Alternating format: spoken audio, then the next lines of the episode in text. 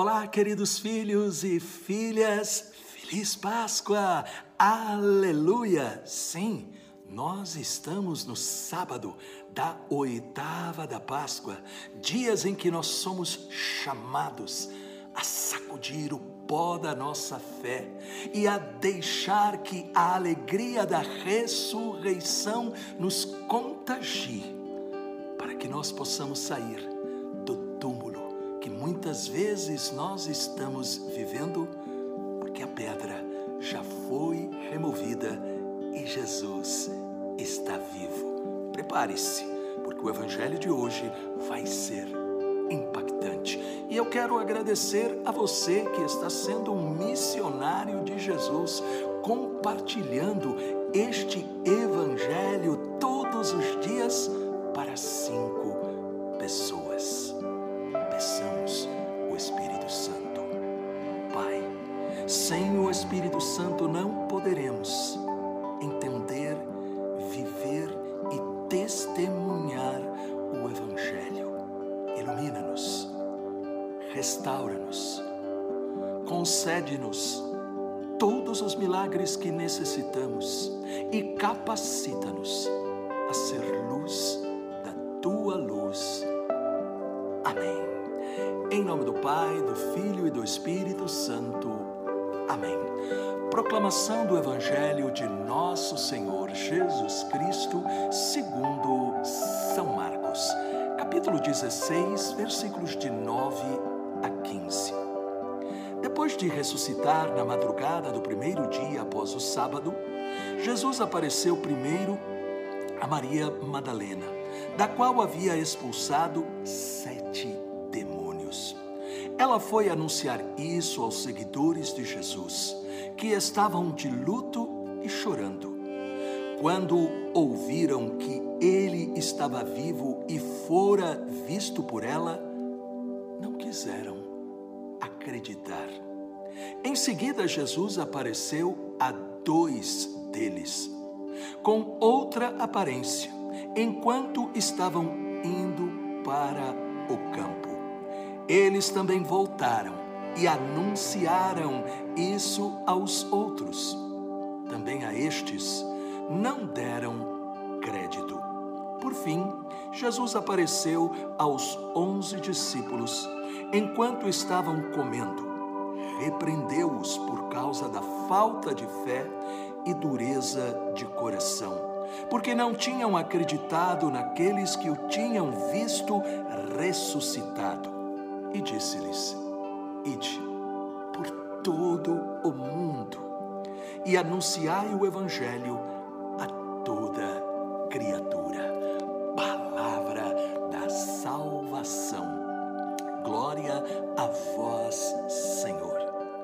Sem dúvida alguma, o Evangelho que nós acabamos de ouvir é motivador, inspirador deseja realmente despertar a nossa fé para que nós possamos ter esta experiência maravilhosa da ressurreição. Nós vemos primeiro Maria Madalena.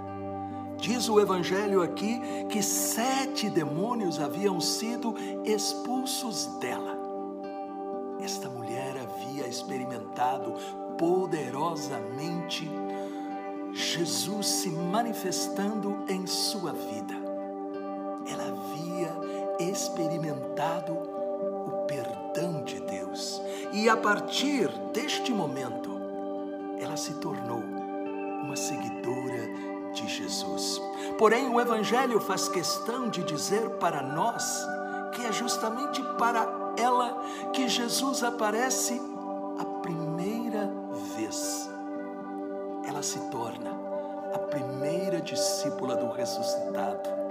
Ela se torna aquela que é a primeira também com a missão de testemunhar a ressurreição. Porém, nós aprendemos que a missão de levar Jesus não é fácil. Nós vemos aqui em Marcos 16, 11 quando ouviram que ele estava vivo e fora visto por ela, não quiseram acreditar. Não imaginem que Maria Madalena desanimou.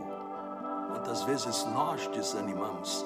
Ah, a minha mulher, a minha esposa, os meus filhos, meus vizinhos, meus colegas, as pessoas até da comunidade não querem acreditar neste poder que transforma.